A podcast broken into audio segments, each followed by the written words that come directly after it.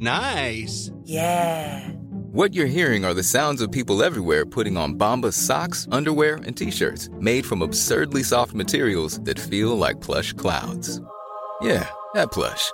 And the best part? For every item you purchase, Bombas donates another to someone facing homelessness. Bombas. Big comfort for everyone. Go to bombas.com slash ACAST and use code ACAST for 20% off your first purchase. That's bombas.com slash ACAST. Code ACAST.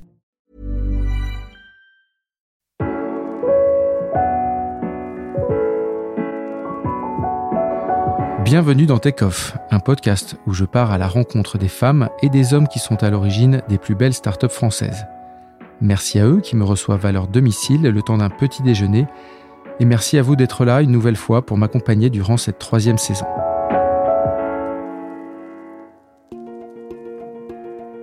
Thomas Rebaud a le débit rapide. À la tête d'une plateforme qui met en relation des photographes et des entreprises, il est habitué à prendre beaucoup de décisions et rapidement. Il y a neuf mois, en juin 2019, il convainc en quelques semaines des investisseurs de miser 205 millions d'euros sur son entreprise et l'aider à devenir ainsi une licorne, ces entreprises dont la valorisation excède le milliard de dollars, mais qui sont encore si rares en France. Avec le recul, il regrette d'avoir communiqué sur cette opération, mais revendique la folle ambition qui le pousse. Concentré sur cette entreprise qui lui a permis de changer de dimension et d'entrer parmi les entrepreneurs les plus en vue de la French Tech, il déborde d'envie, de projets. Il me reçoit chez lui, dans l'Est parisien, et évoque tous les sujets sans esquive. Je suis Guillaume Brégeras, journaliste aux échos, et vous écoutez Takeoff. Je vous souhaite de passer un très très bon moment en compagnie de Thomas Rebaud. Thomas, bonjour. Merci de me recevoir pour Takeoff. Et on va démarrer tout de suite avec la première question que je pose à chaque fois à mes invités, à savoir quelle est ta routine matinale?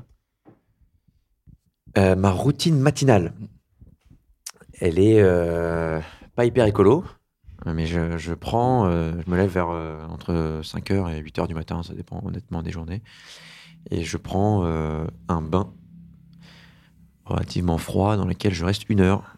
Un bain je- froid Ouais, c'est relativement froid, dans lequel je passe 20-25 minutes à rien faire du tout, donc à penser à la vie, et euh, 35 minutes à travailler. Donc après 20-25 minutes où je fais rien du tout, vraiment rien, mon cerveau se réveille, et après je prends mes mails, je commence à envoyer mes premiers mails de la journée, pour être sûr que les gens arrivent au bureau avec, euh, avec les réponses ou les questions euh, pour leur début de journée. D'accord. Voilà. Et, et on en parlait un petit peu avant, mais euh, dans ta routine matinale, il y a quelque chose que tu ne fais pas, que font beaucoup de gens, c'est-à-dire manger. Est-ce que c'est, enfin, pourquoi c'est important et comment t'en es arrivé là? Ah oui, bon alors je veux pas. euh, Bon, chacun fait sa vie. Euh, Je veux pas, comme... je veux pas lancer des grands débats, mais le le. Bon, je considère ce qu'on fait comme un sport, ce que je te disais. Euh, c'est assez physique. On a des problèmes de stress, de tension, de etc. Il faut être en forme tout le temps. On a souvent des problèmes de sommeil. Enfin, c'est un profil qui souvent, enfin, plein de trucs dans la tête, donc tu dors pas très bien dans, l'ensemble. hein. Une petite nuit. Euh, et, donc, euh, je surveille mon, alim- l'alimentation- mon alimentation comme le ferait un sportif, euh, pour être franc. Euh, et il se trouve, donc, je mange plutôt très bien. Et dans ça, il se trouve effectivement que je fais un jeûne intermittent depuis euh, un petit bout de temps maintenant. Euh, et donc, je mange pas le matin, je mange entre midi et demi et, et, 20 heures, et le reste du temps, je mange pas.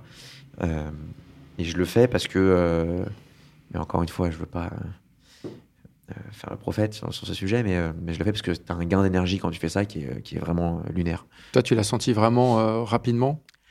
Ah, le changement, ouais. tu, tu- tu- tu galères un peu à pas manger le matin pendant trois jours parce que tu as faim. Au bout d'un moment, ton corps, au bout de trois jours, ton corps il se régule, donc tu plus faim. Euh, et tu as un gain d'énergie. euh, ouais. C'est incroyable, quoi. Euh, Vraiment. C'est un changement de vie. Euh, tu plus le coup de barre à 10 heures. euh, Enfin, c'est vraiment un changement de vie. Donc, on me l'avait dit, on me l'a prêché un peu comme ça. On te le dit pendant quatre ans. J'ai beaucoup, beaucoup lu sur ces trucs-là, etc. À un moment, tu dis, bon, bah, je vais le faire. Ça, ça va pas me coûter grand-chose de pas bouffer pendant trois jours. Donc, tu le testes. 3-4 jours, 5 jours, la semaine d'après, tu continues un peu, etc. Et puis tu te rends compte, effectivement, parce qu'il faut quand même s'auto-analyser, que jusqu'à midi et demi, 13 heures, tu pètes la forme. Quoi. Et tu te dis, Putain, j'avoue quand même, je suis en forme, alors j'ai dormi 2 heures. Et, et en fait, tu, bon, et en fait, tu recommences plus jamais à manger. Quoi. Hmm. Et j'ai mis quand même pas mal de gens à ça. hein. C'est vrai? C'est-à-dire qu'il n'y a pas beaucoup de gens qui commencent et qui arrêtent. hein. Preuve potentiellement est, empiriquement, que c'est, pas déconnant, que ce gain d'énergie n'est pas juste euh, deux illuminés qui ont fait un Mm. journal sur lequel il y a trois avis euh, opposés et que du coup, en fait, tu peux rien en retirer. Dans les faits, si, tu essayes de pas manger, bah, met- Mm. mettons une semaine le, le matin, et vraiment t'y tiens, vraiment, c'est, chouette. Quoi. Bon, en Mm. plus de perdre du poids, etc., accessoirement, mais ça, c'est un autre sujet. D'accord. Donc on va, on va revenir là-dessus peut-être un peu plus tard, mais on va parler évidemment de, de Miro. Euh, il y a maintenant un peu, ouais, environ six mois, t'as- tu as levé un très très gros montant, 230 millions euh, de dollars. Euh, ta perspective six mois après? Le fait de l'avoir annoncé, ça t'a mis dans la lumière, ça a mis Miro dans la lumière. Il y a eu beaucoup de choses qui, se sont, qui ont été dites sur Miro, sur toi, euh, sur le business euh, que de, de- de la plateforme. Est-ce que tu regrettes euh, de l'avoir fait? Est-ce que je regrette de l'avoir fait Donc de l'avoir annoncé. De l'avoir annoncé, pas d'avoir levé, évidemment. D'avoir levé, non. De l'avoir annoncé, je sais pas si je regrette, mais en tout cas, ça m'a pas apporté grand-chose de bien, c'est certain. Il y a un peu d'ego trip quand tu fais une levée de fonds. Euh, tu es content d'avoir fait une belle levée. Tu as un peu envie que ça se sache. Donc il y a un petit côté personnel, je pense, euh, que tout le monde a. Euh, et moi aussi. Euh, bon, donc déjà, c'est un, premier point. C'est pas évident de pas le dire. Parce que tu as envie un peu. Bon. Euh, c'est une prouesse en fait. Quand tu fais une prouesse, que tu gagnes un truc, encore une fois, dans un sport, ou que tu fais un truc, tu as envie un peu d'en parler à tes parents, à tes amis. Putain, les gars, j'ai réussi à faire ça, c'est vraiment super. Donc, tu as un peu de ça. En général, ça t'apporte par ailleurs, niveau business, donc tu as envie de l'annoncer, parce que ça t'apporte des choses, notamment de la crédibilité auprès de grands groupes. Ils comprennent que tu as, du cash et que tu vas pas mourir demain, donc ils peuvent t'ouvrir des carnets de commandes. Euh, moi, de mon côté, bah, je, suis- ouais, je suis en B2B, je suis pas en B2C. Ça m'a apporté quelques clients. Je sais pas si ça m'a apporté quelques clients, mais ça m'a peut-être aidé à signer quelques clients. Mais après, ça m'a quand même apporté euh, beaucoup de négatifs. Donc, ça a mis la lumière sur la boîte. Ce que je te disais la dernière fois, c'est que quand tu commences à avoir des grosses sommes d'argent dans l'œil de pas mal de personnes, tu ne deviens pas bien. Mm. Euh, mais il n'y a pas de raison rationnelle. C'est que tu te lèves un matin et, et je te disais que qu'on m'appelait beaucoup dans des articles ou dans des gens, des, des posts Facebook, des trucs un peu partout. Euh, on parlait de patron et puis de CEO ou de, on parle de PDG, surtout patron si tu veux. Euh, tu vois les mots qui, le vocable tout bête, il change, tu vois. Et, et je sais pas pourquoi depuis qu'il- depuis depuis cette levée de fonds, un peu tout ce qu'on fait auprès d'un certain groupe de personnes, euh, c'est pas très bien vu quoi. Je- Mais je sais pas pourquoi. Alors qu'on est toujours la même bande de de- de- d'enfants si tu veux de 25, 30, 35 ans. Mal habillés, euh, qui galèrent. Bon, les locaux sont mieux, si tu veux, mais bon, qu'on soit dans un local à 6 mètres carrés ou qu'on soit, ça change rien. Et euh, enfin, en train de faire des blagues un peu débiles toute la journée, et en train de travailler matin, midi et soir, et, et prendre des bières le soir. Ça, on n'a pas changé, quoi. Et, et sauf que, bah si, euh, maintenant t'es un patron, donc euh, tu gères 800 personnes. Du coup, t'es censé, je sais pas, mettre un costard, quoi. C'est un peu ça dans la tête des gens. Tout ça parce qu'il y a eu un, un- il y a eu de l'argent de lever. Mm. Et, et bon, et puis accessoirement, les gens du coup ont l'impression qu'on réussit dans ce qu'on fait, Mm. ce qui est vraiment complètement faux. Je fais d'ailleurs pas un très beau trimestre, accessoirement, donc je dois revoir pas mal de choses là. Euh, et lever du cash, ça veut juste dire que tu as eu une très belle trajectoire, ça c'est sûr qu'on a eu une très belle trajectoire de revenus, assez exceptionnelle au sens de exception, euh, et que moi, à titre personnel, j'ai bien levé. Donc je, je sais, je, je sais lever, je sais comment mener ma barque lors d'une levée de fonds. Ça veut dire ça. Mais après, derrière, la boîte, tu peux la planter deux ans après. Enfin, c'est encore du venture. Enfin, ça veut absolument rien dire. La prise de risque est quand même très forte de la part des investisseurs et c'est Bien sûr. La prise de risque est très forte. C'est c'est une prise de risque où ils pensent. Donc, un investisseur, ça, ça veut faire de, un retour financier. Ils sont pas là pour aider le monde. Mm. Et c'est très bien. Donc, après, nous, on a notre, notre propre mission. Il y a des, il y a- il y a des, euh, boîtes qui sont plus ou moins mission-driven. Mhm. Euh, nous, on fait des trucs qui sont, je pense, assez cool. Euh, en tout cas, on va essayer de faire des trucs qui sont assez cool pour une partie des gens, des créatifs. Euh, et, et donc, la plupart de la, une grosse partie de la boîte, ils viennent du monde de la créa, etc. Donc, tout le monde se, re- se reconnaît un peu là-dedans. Mais le fonds d'investissement, lui, il a investi sur une valeur de 1, il veut sortir à 5. Point. Donc la question, lui, c'est dans 4 ans, Thomas, comment t'es à 5 Point. Et moi, mon métier à moi, c'est d'être à- c'est comme ça, chacun son métier, si tu veux. Euh, et après, derrière, je tente de- de- de- de- d'aller dans le sens de la mission, parce que je pense que la mission euh, améliore la valo. Mm. Euh, et voilà. Mais Mais tu l'avais anticipé ce, ce- ce backlash un peu, ce retour un peu négatif ou Non. pas du tout? Ah, vraiment pas du tout, du tout. Parce qu'il n'y a pas de. Je, je- je réfléchissais, je reprenais un peu les grosses levées de fonds. J'ai pas vu, euh, à part peut-être un peu sur Blablacar à un moment donné, qui a, eu aussi un gros euh, retour négatif, mais je vois pas de grosses levées sur qui il y a eu euh, vraiment autant de. qui a catalysé autant de mauvaise, euh, de mauvaise presse, entre guillemets. Alors, il y a plusieurs sujets. Euh, bon, D'abord, il n'y a jamais eu une levée aussi grosse déjà. Donc, quand, une levée à- moi, quand j'ai levé euh, 45 millions il y a un an, j'ai pas eu de retour négatif. Ça a pas, c'était déjà une très très grosse levée de fonds, surtout en France, Mm. Euh, mais, mais, mais ça n'a pas particulièrement ému euh, les foules. Euh, là, on parle d'un montant beaucoup plus gros, donc d'une certaine façon, je ne connais pas le seuil de sensibilité des gens, mais là, on a passé un cap en mode euh, bon. Euh, ça, c'est le premier point. Donc, potentiellement, il faut déjà avoir fait une très grosse levée de fonds pour que ce réflexe, peut-être humain, Mhm. euh, intervienne. Ensuite, ensuite, moi, je suis dans un métier où j'ai une partie de mon métier qui fait du on-demand. Mhm. Et donc, qui dit on-demand, un truc à la demande, c'est comparé souvent à Uber. Mm. Bon.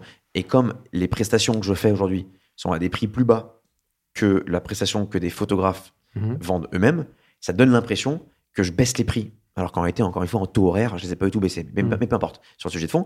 Et du coup, il y a tout d'un coup le mot ubérisation qui se fout dans des articles. Mhm. Et alors là, c'est le drame. Et le problème, c'est que tu as des articles qui, qui sont écrits. euh, ça fait euh, 2800 caractères. Je me suis prêté à l'exercice récemment. T'as pas le temps de dire beaucoup de choses, voire probablement ceux qui écrivent n'ont pas forcément le temps de creuser vraiment, accessoirement. Euh, et, euh, et puis, t'as pas vraiment de droit de réponse. Tu fais une réponse, Mm. tu veux qui est pas lu, tout le monde s'en fout. Et donc, concrètement, tu prends beaucoup de choses dans la tête. Et tu- en fait, tu, tu peux jamais vraiment communiquer auprès de ceux à qui tu fais de la peine. Et ce qui se passe dans les faits, c'est que du fait de parution, n- qui sont pas mal intentionnés, mais qui sont, euh, parce qu'il y en a qui sont mal intentionnés, euh, mais qui sont juste leur traduction des faits, genre en mode Uber, euh, Miro potentiellement Uberise la profession, c'est complètement faux. Et ben, de fait, du coup, tu as une population qui est ma population, les photographes, Mhm. qui, au lieu de dire trop bien, il y a quelqu'un qui vient m'aider pour telle et telle, telle raison sur tel et tel sujet, en mettant des fonds colossaux que personne ne peut mettre, Mhm. ben, ils se disent, il y a un mec qui arrive et qui est en train de, de tuer ma profession, quoi. Et il dit ça, tu sais qu'il le pense, donc il y a une partie de photographes, c'est très français, hein, c'est pas grave, mais qu'il le pense, et tu as envie, t'as envie de répondre, tu, tu lui réponds comment? Pas commencer à écrire. Par quel biais? Ouais. Voilà, donc tu fais des médias de temps en temps, comme ceci par ailleurs, mais qui sont pas- par ailleurs pas forcément extrêmement Mm. écoutés par ma population. Et puis, euh, et donc, et donc, donc t'accumules ces deux sujets, et effectivement, effectivement, on, on a pris un peu en France, on a pris un peu plus que les autres. Mm. Puis après, du coup, euh, t'as des commentaires glace d'or, Mm. t'as des, enfin, bref, tout, tout prend des proportions absurdes, quoi. Mm. Euh, t'as des, articles qui sont écrits qui parlent que de moi. Et je ne sais pas pourquoi. Ils me font tout carré, je sais pas pourquoi. Et, et, et bon, et, et, et c'est comme c'est le jeu. Ouais. Euh, Mais tu, tu, tu, le- tu dis, c'est très français. Euh, J'étais en voyage à New York il y a- pas si longtemps. Je Oui. parlais à des investisseurs Oui. de, de, de bon niveau. Ils n'avaient que Miro à la bouche. C'est-à-dire la boîte française, c'est Miro, c'est extraordinaire ce qu'ils font, même si euh, bon, c'est assez facile à comprendre ce que tu fais. Donc, euh, euh, donc il- en- en- quand je dis qu'il Mi- Miro à la bouche, c'est-à-dire que c'était positif. Ouais, Pour eux, ils disent c'est une super boîte. Dé- Déjà, on fait, on fait beaucoup, beaucoup de trucs, donc si, si tu veux, on- je pourrais dire Ouais. ce que je fais, mais donc c'est pas si facile que ça. On va- si je fais- revenir Il y a une petite ouais. partie que tout le monde lit sur lequel Bien ça, ça, fait, ça, ça prend un tiers de la boîte, si tu veux. Mm. Bref, donc c'est un peu plus, on fait un peu, plus- c'est un peu plus compliqué, mais effe- effectivement, dans le secteur, Mhm. oui, dans le secteur, euh, parce qu'un investisseur à New York, il se moque quand même pas mal que euh, Libération ait écrit un article. Bon. Hmm. Euh, du coup, euh, pour côté investisseur, bien sûr, les gens regardent Miro.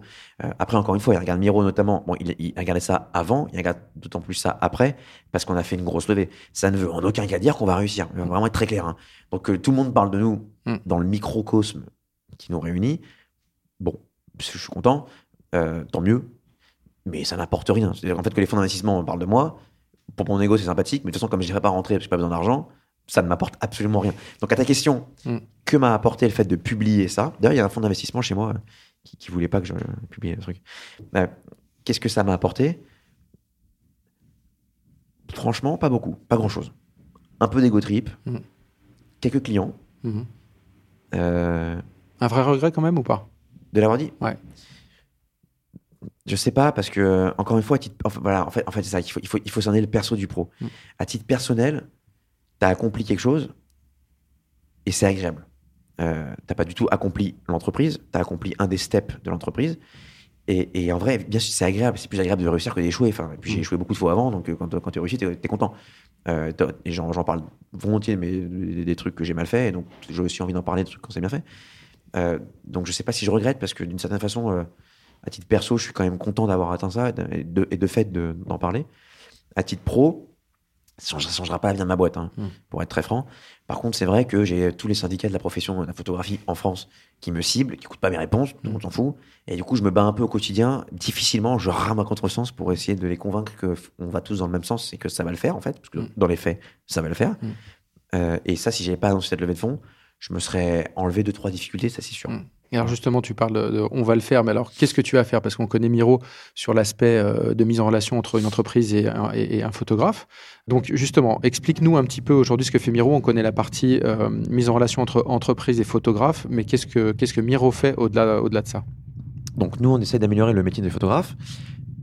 Euh, donc ça, ça veut dire en partie leur trouver des revenus, mais pas que. Et sur la partie revenus, c'est un métier comme tous les artistes, toutes les professions, tous les intermittents, etc. sont des métiers qui sont compliqués. Euh, où, euh, où trouver un job, et, et souvent les artistes accessoirement ne sont pas des très bons commerciaux, donc la partie revenus est un, des vrais sujets. Donc on a, cherché, et on cherche encore aujourd'hui, euh, des nouvelles sources de revenus, et non pas des revenus, euh, des sources de revenus qui existaient déjà, euh, un type euh, B2C classique où tu vas chasser sur leur propre euh, terre. Euh, et ce sont des sujets assez compliqués à traiter. Donc on allait trouver des clients qui avaient des besoins qu'on dit scalables, donc concrètement des besoins de photographie répétés sur, euh, en volume, sur plein plein de, de pays ou de villes en même temps. Mhm. Concrètement, un photographe, il n'a pas accès à, ce, à, à ces clients-là. Je vais te prendre... euh, Enfin, bon, je dis n'importe quoi, je vais te prendre Allo Resto. Mhm. Il se trouve qu'on travaille avec eux, mais c'est un exemple au hasard. Allo Resto, ils vont te dire, bon, on travaille dans, et là encore une fois, je dis n'importe quoi, je connais pas les chiffres, on travaille dans 28 villes en France. Euh, il nous faut une personne pour gérer tout ça, parce que sinon, ça c'est compliqué pour nous. Et du coup, nous, on intervient.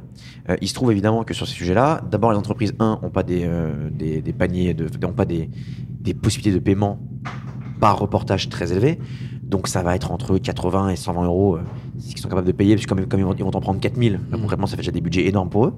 Et que comme il y a du volume, ils disent, bah attends, effectivement, à l'unité, c'est 140 euros, mais si je t'en prends 1000, ça va être 110. Mhm. Bon. Et en plus, que ça implique en plus que du coup, de notre côté, si on veut traiter le sujet, il faut qu'on industrialise un petit peu euh, certains procédés, Mhm. Euh, et notamment la retouche. Euh, et donc concrètement, le, le sujet a été comment est-ce qu'on fait sur cette partie apport de revenus en plus pour faire des prix qui correspondent à ce que les clients sont prêts à payer? Sinon, il n'y a pas de business, point barre. Mhm. Et deuxièmement, comment on, on industrialise un maximum de choses de sorte à ce que le photographe, du coup, qui lui va prendre 50 euros, sur un reportage euh, à le resto, ça va être entre 45 et 60 euros selon le sujet. Euh, bah, du coup, pour pas qu'il travaille deux heures comme avant, mais qu'il travaille plus que 45 minutes, euh, une heure, ça dépend des sujets. hein. Mhm. Euh, Et du coup, le taux horaire, euh, il, il s'y retrouve au taux horaire, même si au global, Mhm. la prestation est moins payée, mais le- par heure, c'est pareil. Donc ça, c'est le premier sujet euh, qu'on a développé, c'est ce que tu vois sur Internet. Mhm. C'est ce qui fait que les gens nous comparent à Uber, avec Mm. complètement faux. C'est simplement qu'on fait du, et je pourrais répondre à ça plus tard, ce qui fait qu'on fait du à la demande. T'as Mm. un mec qui, qui une personne chez euh, Allo Resto qui fait une demande de reportage demain à Amiens, et il y a un photographe qui vient le lendemain euh, via une application mobile, si tu veux, une Mm. application tout court. Euh, ensuite, mais si tu parles du, du fait d'améliorer le métier de photographe, ça ne prend pas simplement en compte le revenu. Du coup, on a essayé d'aller un peu plus loin. Bon, d'abord, on a une deuxième brique, indépendamment de tout ça, qui est l'image, qui est la technologie. Et concrètement, tout ce qu'on a développé sur- sur- pour, pour pouvoir gérer les, les flux de photos que je viens de te citer. Ne t'endors pas. Non, non, vas-y, continue. Je suis euh, très attentif. Je m'arrête. C'est La, réponse, on fait beaucoup C'est de trucs. important de rentrer Ouais. quand même dans le détail. euh, Ouais, c'est ça. On n'a jamais vraiment le temps de prendre trois minutes de C'est- dire une Ce phrase. podcast est, est là pour ça. Yes. Euh, le... Et donc, on fait la technologie qu'on a développée, on commence à la vendre à des clients. Donc, typiquement, tu... je vais te prendre une marketplace type Se Loger, Mhm. pour rester en France. Euh, et ils ne créent pas leur contenu, c'est des brokers ou des agents immobiliers qui le mettent en ligne. Le problème, c'est que 9 fois sur 10, c'est pas très joli, et qu'en plus, ils n'ont aucune donnée sur ce qui est pushé euh, en ligne. Tu sais pas si c'est une cuisine américaine, si tu veux, Mm. sauf si l'agent immobilier clique dessus, enfin, indique que c'est une cuisine américaine, mais il le fait pas. Mm. Bon. Euh, et du coup, nous, concrètement, on dit, bah, toutes vos images, là, elles passent par nous, Mhm. euh, via un flux qui vient chez nous et qu'on vous renvoie. Et on les traite à la volée dans, dans la, en 2-3 secondes, millisecondes, euh, et on, on vous les retouche. En plus, vous donnez des, des- des- des informations dessus, de Mhm. sorte à ce que concrètement votre site soit plus joli. Euh, et quand tu as une image qui est améliorée via retouche euh, de façon substantielle, ton, taux de clic, donc euh, tes consommateurs qui vont être sur sologer.com, un, l'expérience est plus jolie parce que Mhm. bah, le site est plus beau, et puis deux, tu cliques plus souvent parce que l'appartement te donne plus envie, parce Mhm. que l'image est plus belle. Et donc en fait, tu augmentes tes ventes pour se loger. Ça, c'est le deuxième pôle. C'est un pôle tech Mhm. euh, qui est assez intense chez nous, qui à la fois gère tout notre business, parce que Mhm. pour pouvoir gérer des shoots en Alaska, au Pérou et aux États-Unis, faut, faut, voilà. je te passe le, le parti produit et technologique. il faut- Et tu as aussi la partie euh, image, qui est pour moi quelque chose de très important, hein, qui est une partie de l'avenir de la boîte. Puis troisièmement, tu as comment est-ce qu'on re-rentre dans le métier de photographe et qu'on tente de l'aider sur l'intégralité de ce qu'ils font à côté. Mhm. Et donc là-dedans, tu, tentes, tu creuses, tu fais des workshops en interne, tu fais les gars, c'est quoi euh, c'est Qu'est-ce qu'un photographe fait au quotidien euh, Où sont les pain points euh, Qu'est-ce qui manque? Mhm. Et donc, on, t'arrive sur des sujets, tu te dis, bon, d'abord, il leur faut du contenu. Euh, il leur faut de l'inspiration, parce qu'en fait, quand tu es passionné par ton métier, tu as besoin d'être inspiré, etc. Mhm. Donc, moi, j'ai des, énormément de livres sur le- l'entrepreneuriat et, et tous les, personnes que j'admire sur, sur ce secteur. Et bah, pareillement, pour un photographe, il va regarder des documentaires où il va lire Mhm. des choses sur des photographes de renom. Euh, et troisièmement, euh, leur compta, leur marketing et tout ce- leur portfolio, l'impression des images, tous ces trucs-là sont pas très bien faits ou sont faits par des constellations de personnes non reliées entre elles. Mhm. Comment est-ce qu'on met tout ça en même temps et en même endroit Et donc, on a développé une, une- un département qui fait du contenu écrit, avec Mhm. un magazine qui s'appelle Blind. On a, développé un département qui fait des documentaires, euh, Netflix style, si tu veux, Mhm. des gros investissements là-dessus, plus euh, des, euh, des formations en vidéo avec des photographes de renom. Euh, et on a développé un département qui fait du software. Donc, qui leur dit votre contrat, vo- vo- vo- vo- votre gestion des droits sur l'image, je reparlerai de ça plus tard, sujet de droits d'image, mais euh, euh, etc. Aujourd'hui, vous le faites manuellement sur Excel, c'est pas très bien fait, c'est souvent pas pas dans la loi d'ailleurs, etc., etc., bah, en fait, tout ça est fait online via un produit qui est hyper simple et qui va permettre de le faire facilement. Gratuitement, by the way. Ah oui, tout ça, c'est des, des, centres de coûts pour Miro. c'est du pur investissement. Euh, comment, je, comment je justifie ça à des investisseurs? Je leur dis que pour l'instant, c'est du pur investissement, donc c'est des millions et des millions d'argent qui sont investis par an là-dessus. Euh, mais qu'à terme, si pour eux, vu que leur seul métier à eux, c'est de faire un retour sur investissement sur l'argent qu'ils ont mis, c'est que ça apporte de la valeur à la boîte, que ça crée un écosystème sur lequel les, les photographes euh, vont vraiment être aidés dans leur quotidien, donc euh, vont, vont, vont adhérer à l'ensemble de l'écosystème qu'on a créé, donc seront plus actifs chez nous, etc., etc. Et que donc à terme, ça apporte de la valeur à la boîte. Mm. Même si tout de suite, financièrement, ça creuse des pertes, Mhm. ça crée des pertes. Je leur explique qu'à terme, ça va être. Et peut-être que je me trompe. Encore, une fois, Ça, ça fait partie du pari. énormément de paris. Mm. Euh, là, on vient de lancer du coup sur la partie revenu euh, le mariage et Mm. le e-commerce. Ce sont des sujets qui n'ont absolument rien à voir. Le mariage, on monte les prix au lieu de les baisser comme on a fait côté client jusqu'à présent. Euh, le e-commerce, on les, ni on les monte ni on, ni on les baisse. On tente de mettre de la technologie avec pas mal de trucs à faire là-bas sur ce sujet. Euh, mais ce sont typiquement des paris, quoi. Il n'y a pas de. Donc on verra. Et peut-être que l'e-commerce marchera pas du tout et le mariage ça cartonnera. Peut-être que le, le software, en fait, ça, les photographes n'y adhéreront jamais vraiment parce que ils sont habitués à leur fichier Excel et qu'en fait ça leur va. Peut-être que les documentaires, euh, ça leur plaira pas. Peut-être que la technologie, j'en sais rien. Donc c'est euh, faire plusieurs paris, y mettre les bons moyens, pas faire n'importe quoi avec l'argent qui est disponible. euh, être très très bon sur les dépenses, avoir un mindset, une culture dans la boîte de, de- de gestion des coûts euh, vraiment euh, parcimonieuse. Parce que ça, c'est aussi euh, ce qui peut souvent arriver dans une startup qui a levé beaucoup d'argent. C'est-à-dire que vous avez, la, la croissance a été tellement rapide que la gestion des coûts, et quand même euh, avec euh, le cash dispo, euh, n'est pas forcément une priorité. Ouais. Toi, au sein de Miro, tu essayes d'inverser ça, justement? Alors, ça n'a pas été une priorité jusqu'à présent, c'est en train de le devenir. Ça fait deux mois qu'on retravaille là-dessus. On est en train de rechanger énormément de choses euh, côté process euh, dans la boîte. Ça n'a pas été encore implémenté, mais on travaille dessus. C'est très compliqué parce que tu as des millions de lignes de coûts, si tu veux. Euh, il y a vraiment beaucoup de choses à regarder. Euh, mais effectivement, quand tu es en levée de fonds, c'est euh, la croissance, le sujet. Donc, tu peux pas tout faire en même temps. Tu peux pas croître très, très, très, très vite et en même temps aller embêter la personne euh, au fin fond du département de, euh, je sais pas, de la comptabilité ou peu importe, parce qu'il a dépensé un avion 100 euros trop cher. Mm. T'as pas le temps de faire ça. Euh, donc, tu fais un choix. Là, maintenant, maintenant qu'on a fait notre tour euh, et qu'on sait qu'on ne relèvera pas d'argent tout de suite, on peut se refocaliser sur potentiellement faire un tout petit peu moins de croissance, Mhm. euh, mais, mais sur les 12 prochains mois, rendre le truc un peu, un peu mieux, un peu plus. euh, Efficace. pour, ouais, ouais, pour employer un, un anglicisme euh, healthy un peu. Hmm. Euh, euh, et donc, euh, contrôler un peu, un peu mieux les dépenses, mettre des process, etc. Sans, sans devenir une boîte trop lourde, euh, on peut se, re- se re- se refocaliser sur, euh, sur, sur ce genre de, de sujet. Et alors qu'effectivement, quand tu as enlevé de fonds tu vas toujours plus vite, tu pas le temps. Tu as des boîtes comme Uber, Hmm. euh, et comme, euh, comme WeWork d'ailleurs, enfin, c'est des boîtes dont on parle beaucoup en ce moment, qui euh, malheureusement euh, doivent, parce qu'ils ont des investisseurs de leur côté, etc., c'est tellement la course à la croissance quand tu rentres dedans, euh, dans le détail, c'est vrai qu'il y a beaucoup de choses, ils n'ont pas eu le temps de processer, d'automatiser, parce que tu peux pas tout faire en même temps. Mm. Euh, et, et parfois, c'est un peu étonnant, tu, tu, tu vois comment ils font tel et tel sujet, tu rentres le détail, et tu dis, putain, c'est quand même euh, très manuel cette histoire. Mm. Je suis étonné qu'à ce niveau, après, ce sont encore... Et en fait, parce qu'ils n'ont pas le temps, quoi. Il n'y a pas le temps. Et Donc, c'est- euh, le- pardon, mais juste pour aller un, un- un cran plus loin sur ce sujet, euh, dans le temps qui a été alloué à, à Miro pour sa croissance, tu as rapidement internationalisé. Et donc ça, c'est un sujet euh, qui pour moi est crucial à chaque fois. Euh, C'est-à-dire comment tu internationalises euh, en maîtrisant quand même un minimum les coûts. On s'était parlé sur la Chine. Tu disais que ça te, ça te coûtait des, des- des sommes astronomiques. Est-ce que tu peux nous décrire le process, peut-être en commençant par la Chine? Bon, les coûts, euh, encore une fois, c'était pas forcément mon focus. Ça veut vraiment pas dire qu'on fait n'importe quoi. On est un peu des maniaques de. Enfin, bon, j'aime vraiment pas les factures qui sont trop, trop chères pour rien. Donc, euh, on fait pas n'importe quoi. Même néanmoins, tu vas prendre un cabinet euh, comptable chinois, ça va te coûter 30 000 euros, etc. Puis c'est pas que tu fais n'importe quoi, c'est juste que c'est les coûts. Si tu vas aller en Chine, t'as des coûts. Euh, donc, bon. Euh, moi, j'ai eu besoin de faire ça, enfin, en tout cas d'aller très vite à l'international, parce que je suis allé en année, euh, au bout de 18 mois, j'ai commencé à ouvrir des trucs un peu partout. Euh, donc c'est très rapide parce que j'ai fait le choix d'aller cibler des acteurs qui ont des besoins globaux de photos, Mm. de contenu, versus ce que j'ai commencé tout au début mais qui était qui n'était pas le bon play, versus euh, aller voir des acteurs hyper locaux, genre Mm. à Paris, qui ont besoin de photos un petit peu, mais où là tu es en compétition justement avec des photographes traditionnels, du coup tu te dis, bah, en fait j'apporte pas énormément de plus, en tout cas pour l'instant, Hmm. euh, à moins de changer beaucoup de choses dans le produit, j'apporte pas énormément en plus, j'apporte un peu sur ça, ça dépend des sujets, mais bon, et du coup en fait je vais pas me focaliser là-dessus, je vais me focaliser sur des sujets globaux. Euh, et donc, ça veut dire être à l'international très rapidement. Donc, je suis parti là-dessus. Euh, comment j'ai fait Moi, d'abord, on a, on, a, on a commencé à faire des reportages un peu partout Mhm. en, pilotant ça de, de- en pilotant ça de Paris. Euh, donc, en fait, on faisait euh, les night shifts, si tu veux. Mhm. Il y avait des gens à Paris euh, le matin et le soir. Et puis, on avait des relais locaux en free en Amérique latine, en, en Asie, aux États-Unis, etc., qui géraient pour nous sur place. Mais c'était du freelancing, c'était pas du. Donc, en fait, on a, on a- on a- en fait, on a géré l'international de Paris. Au bout d'un moment, tu gères, tu crées, je sais pas, tu, tu signes 5 millions de contrats aux États-Unis. Euh, tu te dis, bon, bah là, euh, c'est sympathique de travailler jusqu'à 4 heures du matin parce que enfin, pour eux, il est que 22 heures et qu'on a encore besoin d'être réveillé. Mais c'est pas très tenable. Et donc, au bout d'un moment, tu ouvres un bureau. Et en fait, Mm. donc, en fait j'ai accompagné la croissance a posteriori et pas a priori.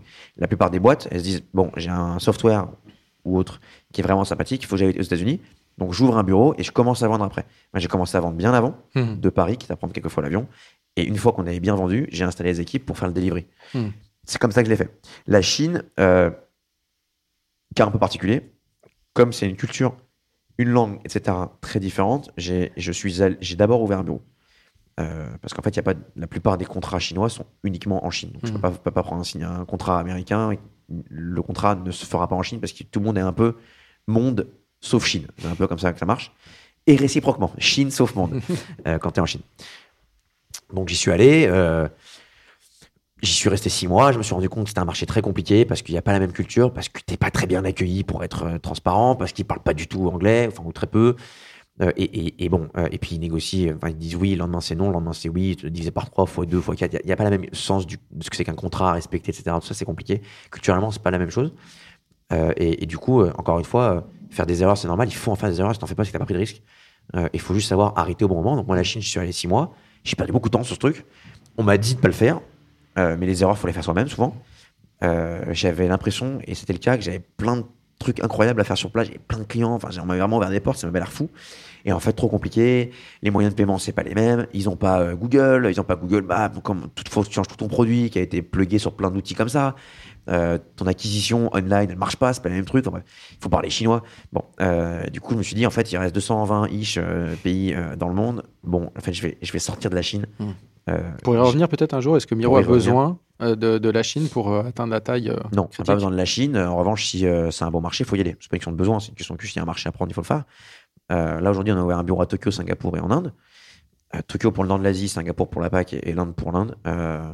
C'est des zones fantastiques euh, qu'on leur challenge. Euh, en Inde, par exemple, les prix sont très bas. Mhm. Donc, les prix des employés sont plus bas qu'en Europe, mais il y a aussi le prix des prestations. Et du coup, euh, dans, dans ton revenu, il faut pas que tu aies 2000, 2000 personnes qui font un- finalement un revenu qui est faible, alors que dans le reste de, de ta boîte, tu gères le même revenu avec beaucoup moins de personnes. C'est parce qu'en fait, ça crée plein de complexité. Mhm. Donc, ce sont des sujets qui sont compliqués. Il n'y a rien qui est facile. Mhm. Mais, euh, mais c'était le bon, le bon move à faire. Et la Chine en elle-même, c'est très, très, très compliqué. Il y en a qui arrivent, il y a, il y a tout type d'histoires différentes, mais je recommanderais pas la Chine comme premier euh, Marché. marché d'internationalisation, sauf si vous faites de la fabrication, que vous avez besoin d'usines sur place, etc. Où là, évidemment, c'est un autre sujet. Mais en termes de marché à, à- à- attaquer, compliqué. Criteo a essayé, ils n'ont pas réussi. Plein de boîtes ont essayé, ils n'ont pas réussi. Google, c'est compliqué. Plein de gens, c'est compliqué pour beaucoup de gens. Et Il y, a- il y a finalement assez peu de littérature euh, comparé à d'autres sujets sur euh, comment croître une entreprise euh, tech à l'international. Comme- Est-ce que tu es aidé aujourd'hui dans, dans cette démarche? Est-ce qu'il y a des gens à qui tu peux, euh, avec qui tu peux échanger sur le sujet? Euh, non. Je n'échange pas avec beaucoup de personnes sur ce sujet. Dans la réalité, c'est que monter une, boîte, c'est à la fois compliqué et pas compliqué. Donc, quand tu quand, quand y es pas ou tu veux commencer ta première boîte et tu vois une personne qui l'a fait, tu dis putain, c'est incroyable.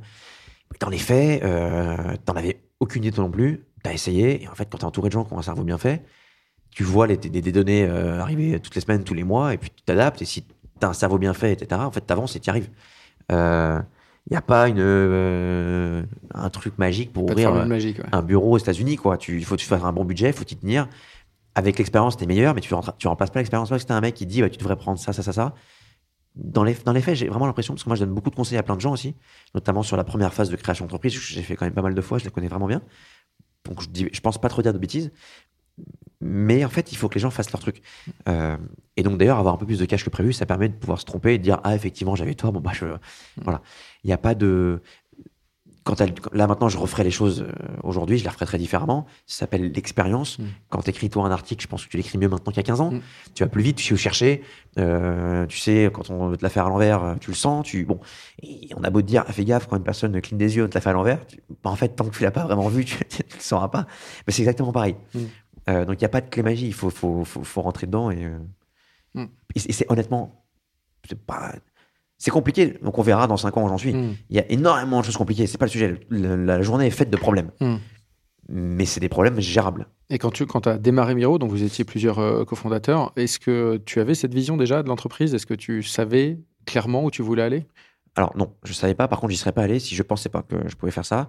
J'avais géré deux boîtes en ce moment à l'époque euh, que, que, que j'ai encore mais que je gère plus. Euh, je, je, je n'ai commencé Miro, donc je me suis remis un troisième fardeau sur les épaules en 2016 que parce que euh, je me suis dit qu'il y avait vraiment un sujet. D'abord, le sujet m'intéressait, les créatifs, etc. C'est vraiment un truc qui m'intéresse. Et ensuite, parce que je me suis dit qu'il y avait un vrai projet global à avoir. Donc, je n'y serais jamais allé si je pensais que c'était un sujet qui était français. Hmm. Voilà, ça c'est sûr. Après, tu sais jamais. D'abord, on a commencé à faire des trucs qu'on n'a plus jamais refait d'après, parce que du coup, j'ai commencé avec des fausses bonnes idées sur qui, qui, qui cibler, etc. Euh, donc en plus, je faisais des erreurs sur la taille de marché, etc. Je me trompais. Euh, donc, euh, donc non, je ne sais- c'est compliqué de dire. Je savais. c'est une somme de chance quand même, des trucs Mm. qui s'alignent dans tous les sens. J'ai failli cou- cou- couler deux trois fois. J'ai pas Mm. payé les gens pendant plusieurs mois. J'étais en caution perso sur plein de trucs, à des montants énormes, etc. Compliqué de dire que je savais, Euh, mais euh, mais Il y a vraiment une fois ou deux où tu tu t'es dit là, ça va pas le faire? Non. Jamais? J'ai une fois ou deux, j'ai- je peux pas payer les gens, Mhm. ou je ne savais pas quand est-ce que je pourrais le faire, si tu veux. Mais je me suis jamais dit que j'y arriverais pas. Non. Et euh, sur tes présentes- précédentes en- entreprises, tu en as créé combien au total? J'ai créé euh, Est-ce qu'elles ont, elles ont pas toutes le même destin évidemment, mais est-ce qu'il y en a certaines qui ont, qui ont craché qui ont La première, je l'ai arrêtée. Elle a pas craché, mais je l'ai arrêtée euh, parce que il n'y avait pas de. Il n'y avait pas de marché, c'était pas bien fait. C'est encore une fois une fausse, une fausse bonne idée. Mhm. Bon, après, j'ai eu un petit moment, euh, une petite rupture euh, sentimentale qui, qui m'a aussi euh, détourné de mon travail. Je, je vais pas te mentir, c'était pas seulement pro, pas seulement pro, mais du coup, je l'ai travaillé pendant 24 mois et, et c'était une fausse bonne idée. Donc, c'était une, bonne idée parce que c'était du crédit, consommation à taux zéro, etc. Et ça avait l'air de plaire aux gens. Mhm. Et une fausse bonne idée parce qu'en fait, pour le mettre en place, c'était si compliqué que tout le monde s'y perdait. Hmm. Pour arriver à faire un taux zéro, c'était un peu le bazar.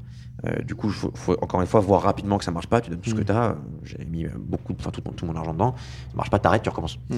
Euh, et ensuite, euh, j'ai monté une boîte donc, qui s'appelle Digi, qui fait du conseil en, en digital concrètement. 70-80 personnes aujourd'hui, je ne connais pas le chiffre exact, mais euh, qui marche très bien. Je suis encore président. Euh, j'ai cofondé une boîte qui s'appelle euh, Watchdog System, les anti- anti-vol moto. Mhm. Très différent, là, c'est 3-4 ans de RD. C'est euh, du hardware en plus. Ouais, c'est du hardware. C'est 3-4 ans de R&D euh, lunaire pour réussir à produire quelque chose.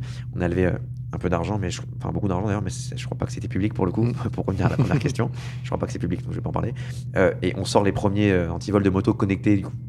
Euh, là, là, à Noël ou juste après Noël. Mhm. Euh, et ensuite, j'ai monté Miro en 2016, euh, très légèrement après. Mm. Voilà, donc euh, tout pas, le- pas le même destin, mais les autres sont des. parce qu'il n'y a pas le même marché, Mhm. euh, mais les autres sont des. c'est des réussites en réalité. hein. Avec d'autres types de galères et d'autres Et, types de et les investisseurs sur Qui font Miro, du cash, c'est pas pareil, Ouais. ils gagnent de l'argent. qui gagnent déjà de l'argent, Ouais. les investisseurs sur Miro, ils voient, ils, voient, ils voient ça comment? Le fait que tu sois éparpillé, bon, c'est une manière de dire que tu fais plusieurs choses en même temps, mais le fait que tu sois pas 100% focus sur Miro parce que tu as d'autres sujets à côté, est-ce que ça les dérange? Bon, déjà, en, en plus de ça, j'ai des boards. hein, je suis dans des boîtes. euh, Ouais, parce que t'investis, s'appelle ouais, Je suis dans des boards. Euh, honnêtement, ça me prend pas beaucoup de temps. Euh, ça me prend pas beaucoup de temps. Je pense que c'est important. Euh, bon, une semaine, euh, on va dire qu'à c'est 70, 90 heures, une semaine de travail à peu près, à peu près normale. Euh, bon, si je passe sur, euh, allez, mettons 75 heures, j'en ai- j'en sais rien. Si je passe sur 75 heures, je passe 5, 6, 7 heures sur d'autres sujets. Honnêtement, ça ne change absolument rien à Miro. Accessoirement, je citais Elon Musk qui gère carrément euh, trois boîtes en même temps. Enfin, deux boîtes et demie en même temps. Euh, bon, euh, en réalité, je trouve ça aère l'esprit. Ça me permet de voir, ça me permet de voir plein d'autres choses, plein d'autres problèmes, d'être confronté à d'autres types de. Donc, je suis dans des boards avec d'autres CEO, d'autres problématiques, d'autres trucs tech, Mhm. d'autres façons de gérer les ventes, etc., etc. Donc, j'apprends pas mal de choses. Je, moi, je pense pouvoir apporter euh, pas des conseils, mais des, des avis en tout cas qui diffèrent. Donc, j'espère pouvoir apporter un petit peu à chaque fois. Euh, mais et moi, en, en retour, je vois d'autres équipes, d'autres mindsets. euh, et honnêtement, ça, ça apporte plein de choses. Mm. Sur la boîte que j'ai, que je préside, qui s'appelle Digi, euh, et ben, je, on court après les bits. Mm. Euh, donc, c'est une logique qui est très différente, mais cette logique, faut que je la, faut que je la, au bout d'un moment, il faut que je l'arrive à l'avoir sur Miro. Euh, donc ça fait que je connais déjà un sujet et je vois un peu les difficultés d'avoir de, de, de en pourcentage de chiffre d'affaires, euh, les contraintes, les, les, les optimisations qui en fait ont l'air simples sur le papier mais qui dans les faits sont compliquées parce que tu n'arrives pas à traquer tel et tel truc. Je pense vraiment que ça apporte beaucoup et ça en aucun cas ne m'empêche de faire ce que je dois faire chez Miro. hein. Mm. Enfin franchement, ce serait absurde. Maintenant quand tu fais une levée de fonds, ils t'embêtent avec ça. Bah oui. Parce qu'ils ont peur que, néanmoins, s'ils te mettent de l'argent, c'est pour que tu travailles. Hein. T'es t'es un peu le cheval, euh, le cheval qui court pour tout le monde. Euh, donc, euh, donc, euh, donc, faut pas que tu fasses, tu passes ton temps à côté. Donc, ils te mettent des clauses en disant que tu n'as pas droit de travailler plus de quelques heures par semaine. Sur, le- voilà. Et tu, et, et fine, et c'est- et c'est normal. Hmm. Voilà, c'est normal. Voilà. Euh, maintenant, non, aujourd'hui, je pense que ça m'apporte beaucoup. Euh, Mhm. Ça met à l'esprit, euh, quand parfois sur Miro, ça va pas, qu'il y a des problèmes, etc. Hop, je, je vais sur une autre boîte pendant deux heures, trois heures, et, et tu respires un peu, puis tu reviens, tu reviens dans ton quotidien, et je pense que c'est bien.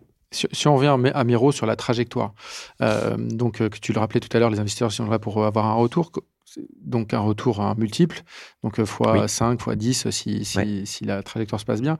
Qu'est-ce que tu vois comme, euh, comme avenir? Que- Quelle porte de sortie tu peux leur offrir et quelle est ta vision là-dessus aujourd'hui? Donc, moi, effectivement, il y a des clauses de liquidité dans un pacte d'actionnaires. Donc, à, à- à horizon de mémoire 5 ans pour ce dernier tour, euh, ils ont le droit d'actionner une, euh, donc une sortie, et donc de dire, de forcer une vente, enfin, en tout cas, de forcer le fait qu'ils sont rachetés à un multiple de valo à décider. Donc, il y a trois solutions. Soit c'est la boîte qui rachète leur part. Mhm. Donc, il y a un fonds, je sais pas, qui a mis euh, n'importe quoi, 30 millions. Euh, ça en vaut 100. Euh, ils disent, moi, ça fait 5 ans, j'ai besoin de liquidité pour refaire un fonds, bref, peu importe. Il faut qu'il sorte et du coup, euh, il peut activer une clause de sortie. Mm. Donc, la trois solutions, soit c'est la boîte qui a de la liquidité, euh, 100 millions, et qui dit, bah, ok, je te rachète 100 millions, je reprends tes parts et fine. Peu probable Mm. que j'ai ce montant de liquidité, parce que ça veut dire que je dois faire beaucoup d'ébits. Et or, or, on- il faut quand même faire un choix entre croissance et, et EBIT. En réalité, c'est assez mathématique. hein. Mm. Quand tu crois à la vitesse de Uber, si tu veux, tu peux pas avoir de l'EBIT en même temps, ce n'est pas possible. Parce que quand tu passes de, je me souviens plus de d'affaires, mais quand tu passes de 8 milliards d'euros de chiffre, je crois, à, euh, je sais pas, 12, bah, les 4 milliards, pour arriver, pour gagner 4 milliards, ça veut dire que l'année d'avant, tu avais commencé à embaucher plein de personnes pour que l'année d'après, Mhm. tu fasses cette Ce croissance. Ce qui fait qu'ils ont des EBIT très négatifs, Mm. mais les gens les mettent sur la même, en fait, sur la même colonne. Alors, en fait, ils- n'ont pas un EBIT négatif pour faire ces 8 milliards, ils ont un EBIT négatif pour faire les 12. Mm. Donc les gens, ils, ils- Ouais. ils a- les, enfin, les journalistes, parfois, ils, ils alignent mal les, les, les- planètes. Bon, du coup, faut, je n'aurai pas 100 millions dans 4 ans, 5 ans probablement pour sortir une personne, voire plutôt euh, quelques milliards, si tu veux, pour sortir tout le monde en même temps. Du coup, j'aurai deux choix. Trois choix. Un, je vote auprès de tout le monde que c'est un peu trop tôt et qu'il faut me laisser encore 3-4 ans, Mhm. ou 5 ans, peu importe. Et tout le monde est d'accord, on voit que la valeur n'est pas encore euh, au bon Et endroit, qu'il reste encore du travail à faire, et tout le monde est d'accord, et on avance. Et du coup, potentiellement, tu peux durer comme ça pendant très longtemps. hein. Ou alors, deux solutions existent, tu fais un exit, euh, et donc cet exit, c'est euh, tu vends ta boîte à un acteur qui est prêt à la racheter. Mhm. C'est pas un truc qui me plaît beaucoup, ça. Parce que euh, j'aime bien être chez moi, entre guillemets. Je me vois pas. C'est à voir. Si l'offre est belle, si l'entreprise est belle, Mhm. qu'il y a des vraies synergies et qu'on va tous dans le même sens, c'est un peu le blabla que tu entends chaque fois qu'il y a un rachat. Euh, mais ce blabla, il peut être vrai. Mhm. C'est-à-dire que tu peux avoir envie d'être racheté par, je dis n'importe quoi, hein, par Microsoft et Mhm. pas par euh, la RATP. Mhm. Tu te dis, la RATP, c'est pas trop un mindset et une culture Mhm. qui va nous correspondre. Microsoft, je sais pas. Bon. Euh, du coup, potentiellement, si la mission, bon là, il se trouve que la mission de Microsoft n'a pas l'air euh, proche, mais si la mission, et tu as des compétences, tu as plus de cas, etc., ça peut se faire, même si c'est pas ce que je franchement pas ce que je priorise. Euh, ou alors, euh, tu fais une entrée en bourse. Et l'entrée en bourse, que les gens savent pas, enfin, savent peu, c'est quand tu fais une entrée en bourse, c'est une levée de fonds, une entrée en bourse. C'est juste que c'est public et pas privé. Mhm. C'est juste la seule différence. Mais en vrai, c'est pareil. Tu fais un roadshow, tu vois des banques, etc., Mhm. qui sont prêts à investir pour toi. Et donc, quand tu, tu te valorises, n'importe quoi, euh, 5 milliards, et ben, il y a 20% qui est libéré. Et en fait, en- avant ton entrée en bourse, tu as, déjà t'as convaincu les investisseurs de mettre un milliard, si tu veux. Mhm. Et, dans, et dans cette partie-là, tu as une partie secondaire, sur laquelle, ou alors, ou, ou alors plus tard, bref, peu importe, que, dans laquelle les investisseurs ont le droit de sortir. Euh, soit en secondaire tout de suite, soit euh, six mois après, euh, ils ont le droit de vendre. Une partie des alors, actions. C'est ouais. assez charté pour éviter que, la, que la, la valeur de la boîte descende, parce que si des gens Si se mettent à vendre, en même temps. bon, ouais. mais si on part en même temps, la, boîte, la valeur de la boîte descend Mhm. factuellement. Donc, il faut, faut faire attention à ça. Euh, mais voilà. Et donc, et donc, c'est soit une IPO, excuse-moi pour les longues réponses. hein, Non, mais c'est important de je- comprendre, encore une fois. global, ouais. Euh, c'est soit une IPO, donc une entrée en bourse, Mhm. euh, soit une, une vente, concrètement. Mais Et- à 5 ans, j'aurai l'obligation de Ouais. trouver une solution. Mais ça, ça- ça- en tant qu'entrepreneur, est-ce que ça t'excite? Est-ce que ça te motive, ce, ce- euh, cet objectif-là? En tant qu'entrepreneur, j'ai envie de connaître ce que c'est. Mhm. Euh, ça veut dire quoi faire une vente? Euh, C'est des moments de stress très compliqués, etc. Ça veut dire quoi faire une entrée en bourse, etc. C'est des sujets que tu as envie de connaître et d'apprendre. Parce qu'il y, y a le lire dans la presse ou dans un, dans un livre et il y a le vivre. En réalité, Mm. tu sais pas vraiment ce que c'est tant que tu pas fait quelque chose. C'est- Mm. Tu peux dire, je vois ce que c'est le métier de journaliste. Tant que tu pas journaliste, tu sais pas ce que c'est. Mhm. Donc c'est un peu ça. Après, titre perso, ça m'excite pas plus que ça, non. Euh, D'abord, j'ai rencontré plein de, plein de PDG qui ont fait des entrées en bourse. Tout le monde est relativement triste dans sa vie. non, mais parce qu'en fait, Ouais. tu, tu deviens un peu un, un relation de presse plus plus où euh, ton métier, c'est de faire en sorte que ton cours de, ton cours de bourse ne descende pas. Mhm. C'est ton métier, c'est ton seul, ton seul vrai objectif, c'est celui-là. On t'en- Mm. t'emmènera pas si ton cours de bourse tombe pas, sinon tu vires. Donc tu as du stress, etc. Euh, et du coup, euh, comme tu dépends d'un mec à Londres euh, qui écrit une note de presse, euh, enfin un broker qui écrit une note de truc sur lequel il a l'impression, pour je sais pas quelle raison, que que ta croissance elle est fausse ou que en fait ça machin, t'as un mec qui publie un truc comme ça, la branle-bas de combat, tu te lèves un lundi, c'est catastrophe, t'as perdu 6%, etc. Bon. Donc c'est des vies qui sont compliquées, tu dépends de personnes qui connaissent pas ta boîte Mhm. et qui font des notes, qui donnent leur avis. Et ton, ton, cours fluctue en fonction de ça, et donc ta vie, ton, ton humeur, ton quotidien fluctue en fonction de ça. C'est pas des vies très marrantes, pour être franc. Mhm. Donc moi, j'ai j'ai pas spécialement envie d'être euh, T'es pas de, pressé de d'y gérer arriver. en pendant tout cas. 5 ans une boîte qui est publique, sur laquelle tout ce que tu fais est regardé. Tiens, c'est quoi cette dépense? Ah, t'as fait tel truc. Plus t'es public, plus la moindre affaire, Mhm. la moindre affaire de ta boîte est, est regardée et donc et jugée. Donc t'as des articles qui sortent, bah, t'as vu Work, Mhm. l'enfer qu'il prend. Euh, ce monsieur, bah, il est pas public, mais il voulait l'être. Mhm. Euh, bon, il y a à juste raison sur plein de petits sujets où il a fait un peu n'importe quoi, mais mais sur plein de trucs, euh, il y a des articles qui sortent. Ah, l'ambiance chez WeWork et machin, etc. Puis tout a l'air terrible. Et, et- et en fait, t'as pas de réponse. Et dans l'ensemble, tu peux quand même te faire un peu défoncer. C'est- pas des vies très, très. euh, c'est des vies très stressantes. Mm. Donc, est-ce que j'ai envie d'y aller? Honnêtement, non. Je suis bien là où je suis, là.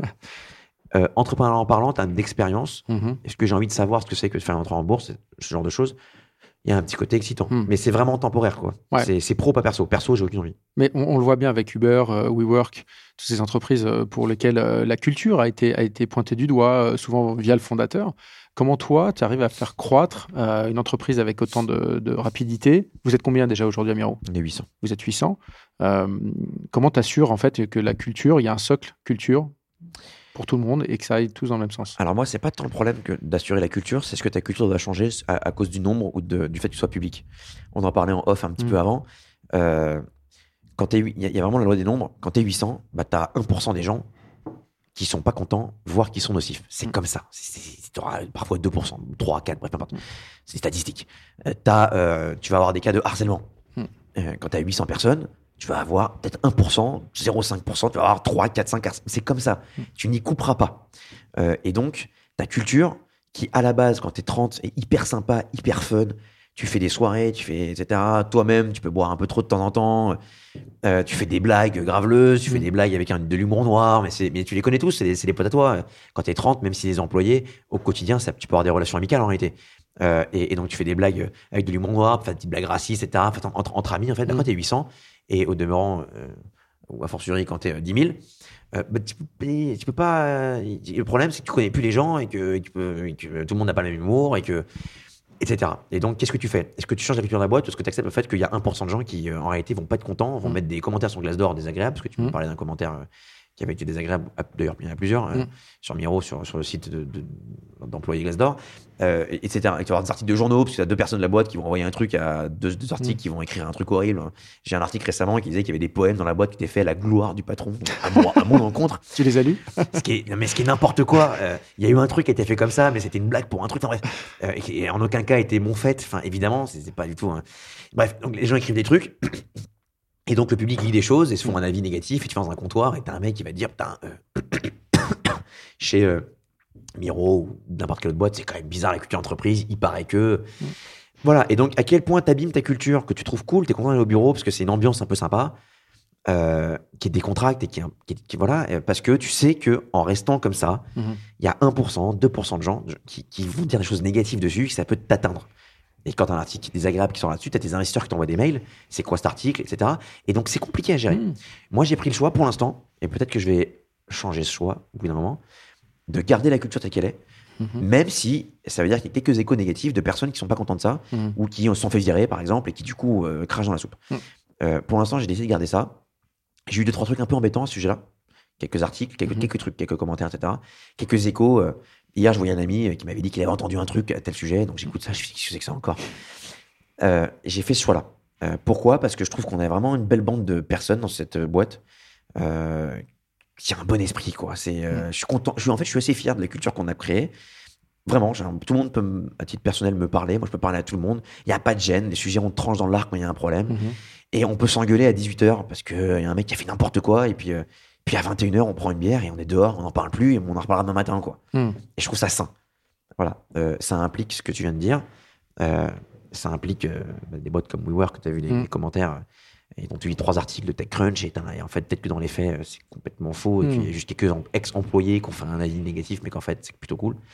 ça implique ça. Mais la- ma question, c'est est-ce que tu, toi, titre personnel, tu pourrais devenir un, un dirigeant d'une entreprise en étant euh, plus. euh, euh, peut-être plus dur ou en tout cas moins impliqué émotionnellement euh, vis-à-vis de tes employés et, et vraiment t'en détacher? Alors, euh, bon, d'abord, j'ai dû malgré tout changer deux trois trucs. On en parlait encore une fois parce qu'on a eu, on a Mm. eu sujet juste avant, avant le micro, parce qu'on parlait de sujets perso. D'abord, moi, je peux pas faire, je peux plus faire non plus la même chose. Au bout d'un moment, faut pas déconner. T'as des personnes que tu connais pas du tout, très large majorité d'ailleurs, et tu peux plus, comme tu faisais quand t'étais quatre potes dans un bureau, aller prendre six pintes, en- et, et- parce que c'est c'est pas, c'est plus possible. T'as une image un peu publique en interne, si tu veux, euh, et tu peux pas faire n'importe quoi. Donc tu changes un peu. C'est pas pourtant que tu changes la culture. Tu changes tout à titre perso. Tu peux plus faire la même chose.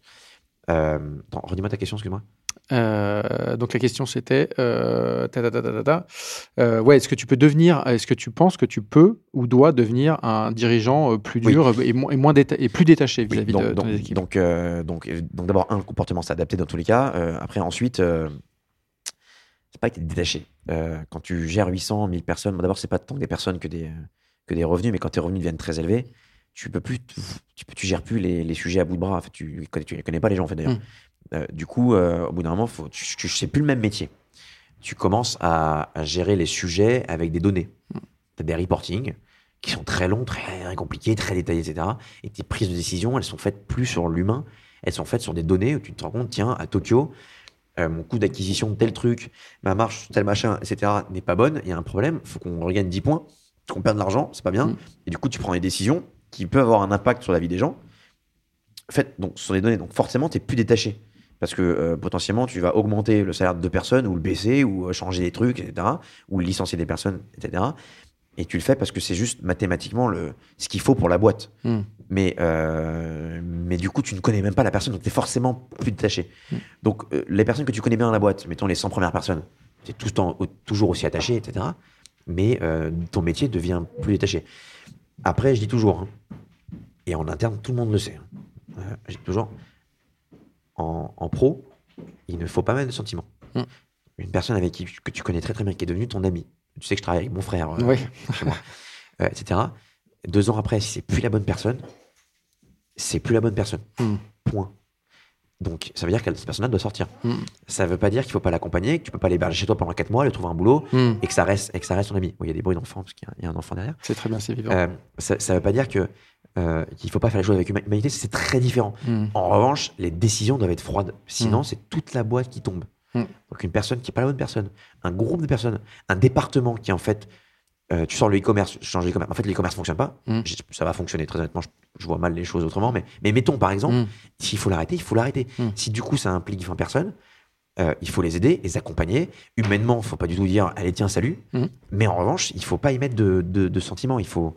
Parce que si tu fais ça deux, trois fois de suite, Mhm. tu perds de l'argent, c'est toute la boîte qui en pâtit. Et au, lieu de, au lieu de, par exemple, hein, ce qui n'arrivera Mm. pas, mais j'espère en tout cas, je, je pense pas, au lieu de licencier 20 personnes, Mhm. 12 mois après, tu en licencies 200. hein. Donc il faut être très froid sur ces décisions. Voilà, il faut pas, et même si c'est ton meilleur ami. et ça soit tu, tu es à l'aise avec ça certaines personnes peuvent être mal à l'aise avec ça ouais. je l'ai Ouais. répété 50 fois à tout le monde, parce que du coup, encore une fois, il y a des personnes qui sont des amis dans la Mhm. boîte. Je l'ai répété 50 fois. Vraiment, genre, les gars, on est au pro.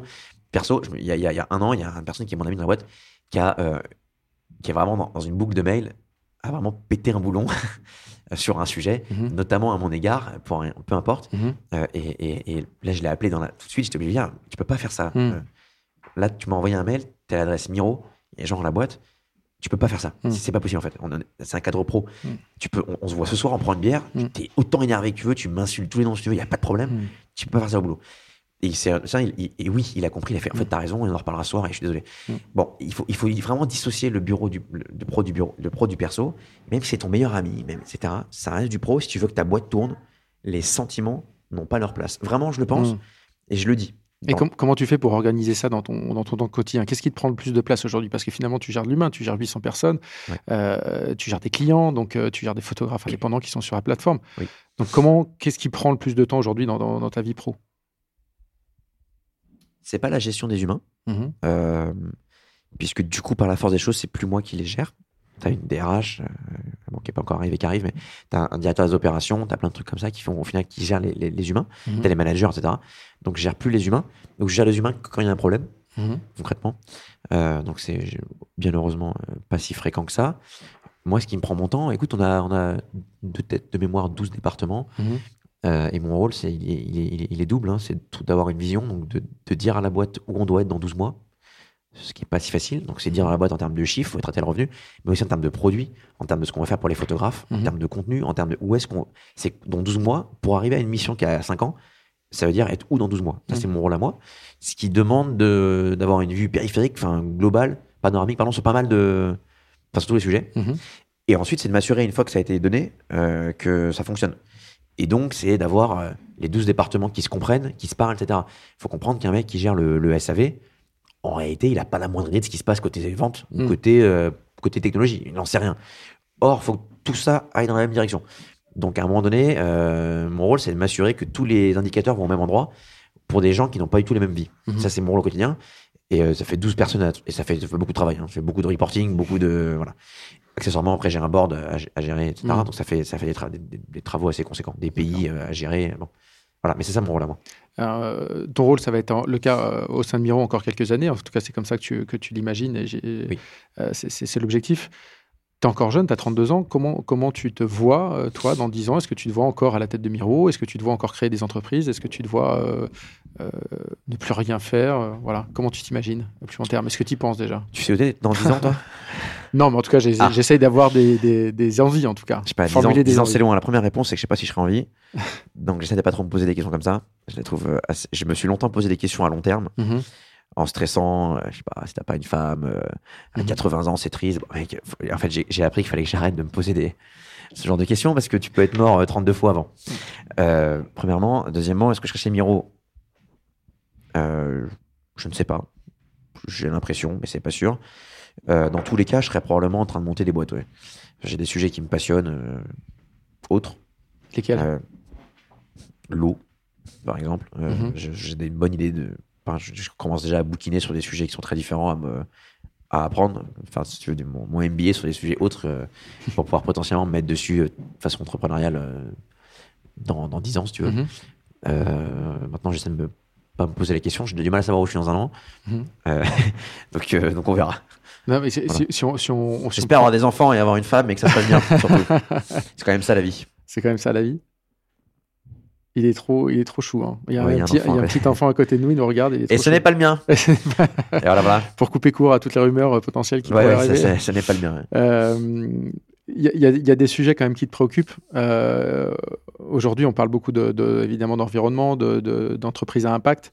Euh, Est-ce qu'il y a vraiment des sujets qui t'animent en dehors de celui de, de Miro aujourd'hui? Puisque voilà, il faut, faut arriver à être pouvoir envisager le monde euh, pour, pour nos enfants, notamment euh, de manière plus, euh, plus tranquille et apaisée qu'il ne l'est aujourd'hui. Est-ce qu'il y a, est-ce qu'encore une fois, il y a des sujets qui t'animent sur lesquels tu aimerais agir? Tu parlais de l'eau, mais est-ce qu'il y en a d'autres? Euh, que alors, pour l'environnement, je peux rentrer sur ce sujet pendant 50 ans, mais le, pendant très longtemps, j'ai pas l'impression que ce soit un sujet qui soit très bien traité, Mhm.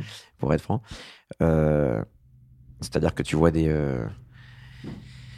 des outils qui te permettent de, de- de gérer ta gestion de ta douche Mhm. euh, pour dépenser moins d'eau, mais ça va représenter 0,001% de l'eau et qu'en fait, euh, pour l'instant, tu as des vaches qui, qui, qui s'en abreuvent de l'eau et, et qui, évidemment, bon, bref, donc j'ai pas l'impression que j'ai une sorte d'un peu l'impression qu'il c'est orienté marketingement vers certains usages et pas d'autres. Mhm. Alors quand tu regardes, juste, encore une fois, il faut gérer des données. Tu Mhm. regardes sur 100 tonnes d'eau, euh, où sont les dépenses, et c'est pas du tout dans ta douche. C'est euh, 90% euh, sur euh, l'agriculture. Bon, j'ai pas les vrais chiffres, j'ai pas n'importe Mhm. quoi, mais sur l'agriculture, 30%. Bon, du coup, bon, du coup, je, je fais attention en tout cas à ces sujets. Euh, euh, pareil pour le réchauffement climatique. hein. Mhm. J'ai fait un article pour les échos du Ouais. coup, euh, sur le, le CO2 et le fait que Bosch devenait carbone neutre. Euh, bon, euh, tu- comme tu le sais, parce que tout le monde le sait maintenant, c'est un peu un chiffre que tout le monde sait, mais l'agriculture, ça représente autant que l'intégralité de tous les transports annuels, quoi. Mhm. Avion, train, machin, etc. Et pourtant, on continue à bouffer de la viande autant qu'avant. Mhm. Euh, et bon, bref, donc j'ai quand même euh, l'impression que les sujets sont pas très bien traités. Mhm. Euh, après, titre perso, moi, les sujets qui me passionnent, il y en a- plus, il y en a trois. les- je, vais dire des grands mots sans rentrer dedans, mais l'espace. Mhm. Donc, c'est, tu regardes un peu, il y a des- il y, a des livres sur le sujet un peu partout, Ouais. là, sur la physique. bref. Donc, l'espace, l'eau. Mhm. Mais pourquoi l'eau me passionne? Parce que euh, c'est très probablement, de ne pas être euh, catastrophe Mhm. dans la, la vision, mais à horizon 50 ans, ça risque d'être quand même un des plus gros problèmes de la planète. Le problème, c'est que tout le monde dit que tel sujet et tel sujet vont être un des plus gros problèmes de la planète. Du coup, si tu commences à regarder ça comme ça, tu as l'impression qu'on va tous mourir à 50 ans. Donc non. Mais côté haut, il y a un vrai, un vrai sujet quand même. Mm. Donc c'est euh, bref, donc moi c'est un sujet qui me passionne. Et après, les- je suis très passionné par les biotech, hein. Mhm. Euh, par la génétique. euh, bon, on en a encore une Mm. fois un peu parlé. euh, euh, L'évolution de, de la, de la- de la génétique, c'est des sujets qui sont passionnants. Aujourd'hui, la médecine, elle est, elle est pas préventive, elle Mm. est guérie. Donc, tu sais que si t'as un rhume, bah faut que tu prennes tes médicaments. Et personne se demande, tiens, t'auras quand un rhume, si tu veux? C'est un peu ça le sujet. Un ça. et concrètement, il y a, avec l'évolution de la génétique, on commence à pouvoir comprendre individu par individu Et tu prends un médicament qui n'est pas ciblé en plus. Tu vas prendre un Et médicament tu qui prends va le médicament qui est amener- générique, Ouais. exactement. Euh, alors qu'en fait, tu pourrais savoir ton type de génome. Enfin, bon, c'est pas, pas que le génome, mais qui, qui définit euh, tes- tes- ton, ton, ton individu. Mm. Mais en, en tout cas, en rentrant sur ce sujet-là, tu as, tel et tel truc qui fait qu'en fait, tu sais que tu as tel risque et tel machin, etc. Tu pourrais traiter en, avant, en amont, Mm. pas en aval. Euh, et et c'est vraiment passionnant et ça, ça guérira beaucoup, beaucoup de, de, de, de- de maladies, Mhm. euh, génétiques ou non, euh, à l'avenir. Et je trouve que c'est des sujets passionnants. Donc, moi, c'est ces trois sujets vraiment que je regarde. C'est-à-dire qu'au quotidien, tu me verras tout le temps avec un livre ou euh, etc. qui parle d'un de ces trois sujets. Un livre papier. Papier en général, ouais. Euh, J'aurais du mal à arrêter le papier. Je lis d'ailleurs les échos tous les jours En papier? En papier. Ah. Et Ah j'aurais et j'aurais du mal à arrêter le papier. Je trouve que un, il y a un- j'ai un attrait, euh, ça sent bon. Mhm. Ça, je sais pas, c'est- je trouve ça plus sympathique qu'un téléphone. Voilà. Et euh, par rapport à tout ça, il y a- il t'a fait une incursion en politique. Enfin, tu as fait une Oui, petite oui, oui, incursion en, en politique. Non, une grosse incursion. grosse incursion en politique il y a 10 ans. Euh, ma question finalement, c'est est-ce que déjà ça t'intéresse d'y revenir à un moment donné? Est-ce que tu penses que les problèmes que tu décris, les grands problèmes du monde, peuvent être plutôt résolus euh, par euh, les politiques, le politique, ou plutôt par l'initiative privée Il y a un gros débat en ce moment. euh, C'est vraiment une question que je me pose parce que du coup, c'est un sujet qui m'intéresse, la politique, où j'ai fait quelques conneries euh, d'opinion, en tout cas quand j'étais plus jeune. Mais le, le, c'est passionnant. Le problème du politique, c'est que ça demande l'accord de, de tout le monde tout le temps et que et, et- et que t'as pas beaucoup de levier. Bon, D'abord, quand tu veux changer drastiquement les choses, ça finit en grève, à, à tort ou à raison. Donc, donc le politique a, des marges de manœuvre qui sont compliquées parce que tu as tout le monde dans, la, dans le même sac et euh, il, faut que tu, dans la- il faut que tu trouves une façon de plaire à tout le monde ou en tout cas que tout le monde y retrouve quelque chose. Et c'est pas facile. Du coup, très compliqué le politique. Bon, là, on parlait tout à l'heure des médias. Voilà, tu peux, et puis accessoirement, t'en prends pour ton grade, euh, qu'importe le, jours. qu'importe le bord. Ouais. Euh, et donc, tu parles d'environnement. euh, donc là, il y a la COP en ce moment. là. Mm. Ça patine, quoi. Quand t'es dans le privé et que t'es maître à bord, tu fais ce que tu veux. T'es bon ou t'es pas bon, mais tu peux avancer. Euh, J'ai parlé plusieurs fois d'Elon Musk, c'est un mec que j'admire pas mal. Euh, il, a, il a fait changer le spatial de façon étonnante. Il a baissé les coûts comme c'est incroyable ce qu'il a réussi à faire, même s'il perd beaucoup d'argent pour l'instant. Euh, et il a fait avancer l'électrique, le moteur électrique. Euh, bon, va- vaste sujet ça aussi, mais, mais peu importe. Mais je veux dire concrètement, plutôt que de dire faut passer à l'électrique en mettant des bonus, des bonus, etc. Il s'est dit bon bah je vais trouver une façon de, de produire des moteurs électriques moins chers.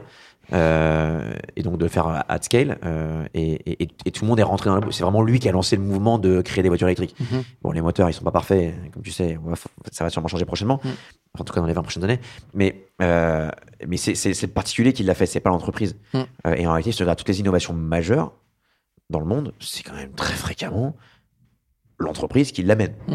La- L'État lui pose des cadres de loi. Il y avait deux semaines de congés payés, on est passé à cinq, les retraites, etc. Donc ça, c'est des cadres sociaux. Euh, et ça évite, parce que si l'entreprise faire tout seul, c'est pas possible, parce que l'entrepreneur ou l'entreprise va, va vouloir maximiser, c'est son rôle, Mm. euh, ses revenus, ses profits, et souvent au détriment bon, euh, des- des- d'autres personnes, parce que ça ne pas dans sa mission. Mm. Euh, et du coup, l'État lui pose des cadres pour que tout, le monde, pour que tout se passe bien. Donc ça, oui. Après, derrière, les innovations viennent quand même souvent d'entreprises. Hein. Euh, on peut en citer une cinquantaine, si tu veux. Euh, ça vient de l'entreprise. Euh, bon, euh, tout, ce- tout, tout ce qui nous entoure, en fait, toutes les techniques que tu vois qui font que toi et moi, on a une télé, Mm. on a accès à l'information, Mm. on a l'électricité, on peut, on a Internet, et- on- etc., etc. Tout ça, ça vient d'entreprise. Donc on t'imagine plus continuer à être dans le monde privé que public. Bah, on verra, faut pas dire. mais, mais je trouve le, le monde privé passionnant. T'as as, moins de moyens, Mhm. mais paradoxalement, avec ce peu de moyens, et bah, tout le monde doit se mettre à une table et trouver comment, avec 4 millions d'euros, tu, tu, tu crées euh, des toilettes en Afrique euh, qui, Mhm. qui, qui fonctionnent. Quoi. Euh, bon, c'est pas 4 millions du coup, Ouais, c'est un peu plus. Oui, oui. Je veux dire, dans, dans l'idée, Ouais. et, Ouais. et, et, et, de façon saine, et sans que l'argent soit gaspillé, parce que t'en as pas, ou t'en as Mm. moins, ou t'es contraint, euh, etc., etc. T'as pas t'as pas de bureaucratie, enfin, tous ces trucs-là, quoi. Mm.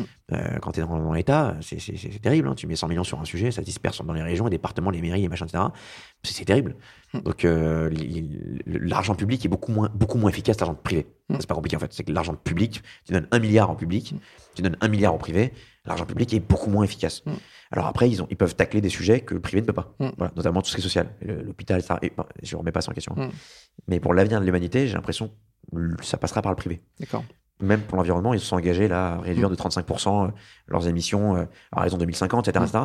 Tout ça, ça passera par une vraie volonté privée et in fine par le consommateur. C'est le Mm. consommateur qui drive. Si McDonald's a un logo vert maintenant et pas Mm. rouge, c'est pas parce que McDonald's est devenu écolo. C'est parce que les consommateurs veulent voir de l'écologie, enfin de quelque chose d'environnemental, donc McDonald's s'adapte. Donc au final, en fait, ça revient à ce que veulent les peuples, de toute façon.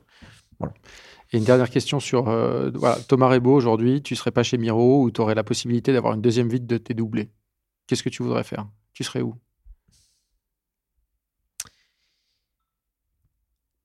Le- on- j'ai- j'ai- J'évolue beaucoup dans le temps. J'étais pas pareil il y a 10 ans, mais je pense qu'on est tous comme ça. Je, je me rends compte de plus en plus que le, le- le- je serais plus heureux en présence. euh, Bon, je vais dire un truc complètement euh, cucul à praline. J'ai un truc qui me manque vraiment, c'est d'être proche de. Je vais dire un truc bizarre, hein, Mm. mais d'être proche de la terre et des animaux. Mm. Proche de la terre, parce que je l'ai jamais été. Du coup, si on m'entend, c'est un peu bizarre. Euh, bon, et, et, et- et proche d'animaux, en fait, les seuls moments de ma vie où je suis vraiment, vraiment heureux, c'est quand je suis entouré. Je, je sais pas pourquoi, c'est comme ça. hein. C'est un peu, un peu bizarre ce que je dis, mais euh, c'est quand je suis entouré d'animaux. Mhm. Chien, chat, cheval, singe, lion, ce que tu veux. Mhm. Ça me rend vraiment content. Donc, potentiellement, j'irais faire ça à un moment donné de ma vie, à mon avis. Mhm. Peut-être pour toute ma vie. Euh, ou si j'avais pas été là où j'en suis aujourd'hui dans ma vie professionnelle, je pense que je serais dans le Vercors avec des vaches. Voilà. Et potentiellement, c'est peut-être là où je finirais d'ailleurs. Eh ben, c'est noté en Voilà. tout cas. Voilà. Merci beaucoup Thomas et bonne Ah, merci journée. pour l'interview. Vous venez d'écouter Takeoff, un podcast des échos. Et c'est terminé pour aujourd'hui. Vous pourrez retrouver euh, ce podcast euh, disponible sur toutes les plateformes de téléchargement et de streaming. L'émission a été réalisée par Willy Gann, chargé de production et d'édition Michel Varnet.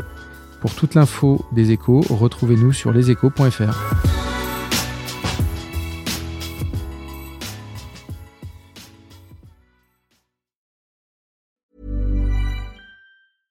Even when we're on a budget, we still deserve nice things. Quince is a place to scoop up stunning high-end goods for 50 to 80% less than similar brands. They have buttery soft cashmere sweaters starting at $50, luxurious Italian leather bags, and so much more.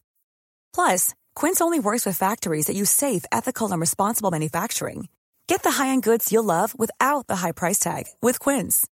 Go to quince.com slash style for free shipping and 365-day returns.